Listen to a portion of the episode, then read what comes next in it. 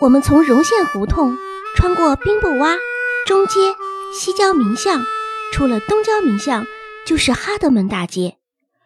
我在路上忽然又想起一句话：“宋妈，你到我们家来，丢了两个孩子，不后悔吗？”我是后悔，后悔早该把我们小栓子接进城里来，跟你一块念书识字。你要找到丫头子回家吗？嗯，宋妈瞎应着，她并没有听清楚我的话。我们走到西郊民巷的中国银行门口，宋妈在石阶上歇下来。过路来了一个卖吃的的，也停在那儿。他支起木架子，把一个方木盘子摆上去，然后掀开那块盖布，再用黄色的面粉做一种吃的。宋妈，他在做什么？啊？宋妈正看着砖地发愣，她抬起头来看看，说：“那叫驴打滚儿，把黄米面蒸熟了，包黑糖，再在绿豆粉里滚一滚，挺香的。你吃不吃？吃的东西起名叫驴打滚儿，很有意思。我哪有不吃的道理？”我咽着唾沫，点点头。宋妈掏出钱来给我买了两个吃，她又多买了几个。小心的包在手绢里。我说：“是买给丫头子的吗？”出了东郊民巷，看见了热闹的哈德门大街了。但是往哪儿走？我们站在美国同仁医院的门口。宋妈的背汗湿透了，她提起竹布褂子，两肩头抖了抖了，一边东看看，一边西看看。走那边吧，她指着斜对面，那里有一排不是楼房的店铺。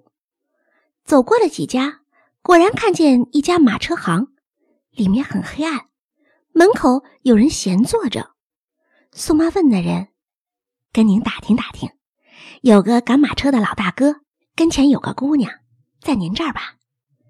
那人很奇怪的把宋妈和我上下看了看：“你们是哪儿的？”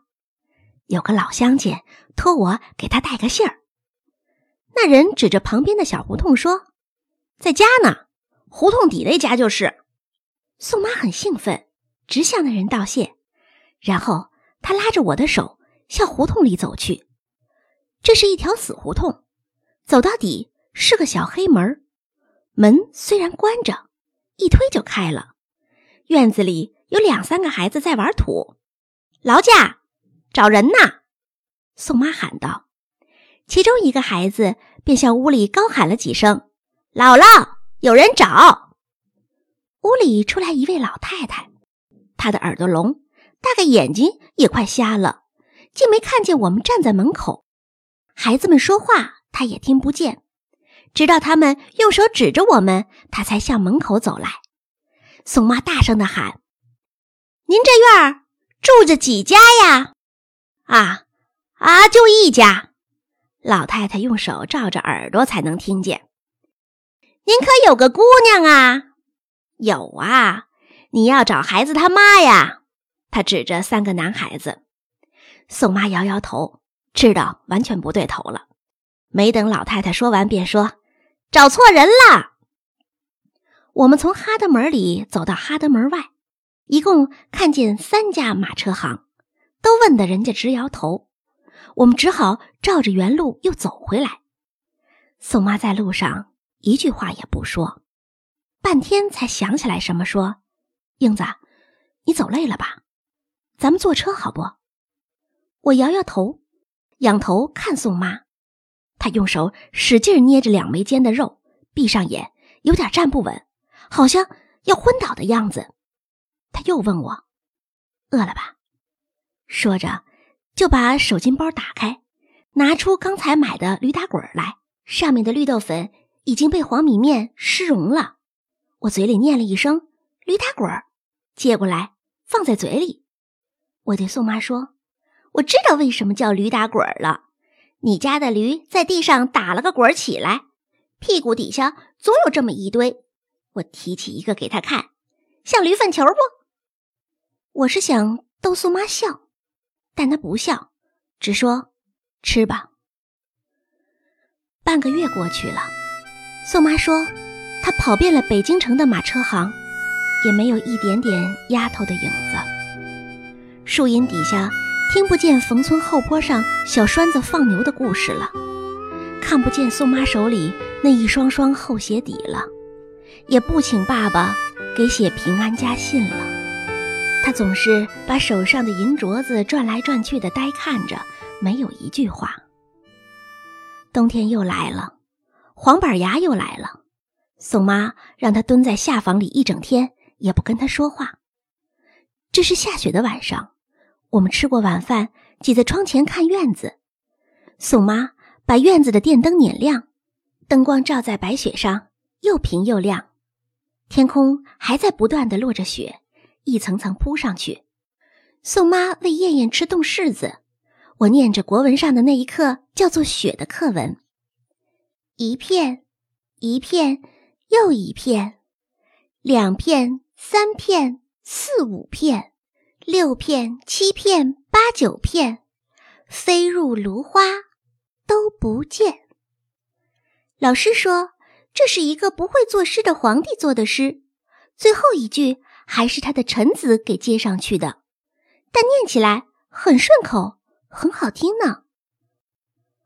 妈妈在灯下。做艳艳的红缎子棉袄，棉花撕得小小的、薄薄的，一层层的铺上去。妈说：“把你当家的叫来，信是我请老爷偷写的，你跟他回去吧。明年生了儿子，再回这儿来，是儿不死，是财不散。小栓子和丫头子，活该命里头都不归你，有什么办法？”你不能打这儿起就不生养了。宋妈一声不言语，妈妈又问：“你瞧怎么样？”宋妈这才说：“也好，我回家跟他算账去。”爸爸和妈妈都笑了。那这几个孩子呢？宋妈说：“你还怕我亏待了他们？”妈妈笑着说。宋妈看着我说：“你念书大了，可别欺负弟弟啊。”别净跟你爸爸告他的状，他小。弟弟已经倒在椅子上睡着了，他现在很淘气，常常爬到桌子上翻我的书包。宋妈把弟弟抱到床上去，她轻轻给弟弟脱鞋，怕惊醒了他。他叹口气说：“明天早晨看不见我，不定怎么闹。”他又对妈妈说：“这孩子脾气犟，叫老爷别动不动就打他。”燕燕这两天有点咳嗽，你还是拿鸭梨炖冰糖给她吃吧。英子的毛窝呢，我带回去做，有人上京就给捎回来。猪猪的袜子都该补了，还有，我还是，唉，宋妈的话没有说完就不说了。妈妈把折子拿出来，叫爸爸念着，算了许多这钱那钱给他。他丝毫不在乎的接过钱，数也不数，笑得很惨。说走就走啦，早点睡觉吧，明天你还得早起呢。妈妈说。宋妈打开门看看天，说：“那年个上京城来的那天，也是下着鹅毛大雪，一会儿四年了。他的那件红棉袄也早就拆了，旧棉花换了匪子。”泡了头用了，里子和面子给小栓子纳鞋底了。妈，宋妈回去还来不来了？我躺在床上问妈妈，妈妈摆手叫我小声点儿，她怕我吵醒了弟弟。她轻声对我说：“英子，他现在回去，也许明年的下雪天又来了，抱着一个新娃娃。那时候他还要给我们家当奶妈吗？”那您也再生一个小妹妹？小孩子胡说！妈妈摆着正经脸骂我。明天早晨谁给我梳辫子？我的头发又黄又短，很难梳。每天早晨总是跳脚催着宋妈，她就骂我：催惯了，赶明儿要上花轿也这么催，多寒碜呀！明天早点起来，还可以赶得上，让宋妈给你编了辫子再走。妈妈说：“天刚蒙蒙亮，我就醒了，听见窗外沙沙的声音。我突然想起一件事，赶快起床下地，跑到窗边向外看。雪停了，干树枝上挂着雪，小驴拴在树干上，它一动弹，树枝上的雪就抖落下来，落在驴的背上。我轻轻地穿上衣服出去，到下房找宋妈。他看见我这样早起来，吓了一跳。我说：“宋妈，给我梳辫子。”他今天特别和气，不唠叨我了。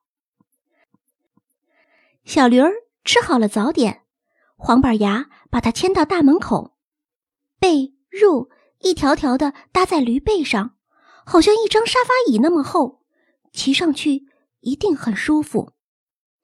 宋妈打点好了，他用一条毛线大围巾包住头，再在脖子上绕两圈他跟我说：“我不叫你妈了，稀饭在火上炖着呢，英子，你好好念书。”你是大姐，要有个样说完，他就盘腿坐在驴背上，那姿势真叫绝。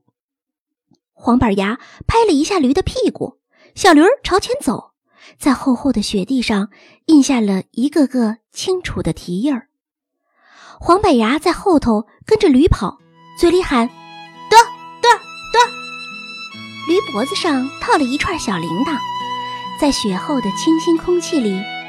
响得真好听。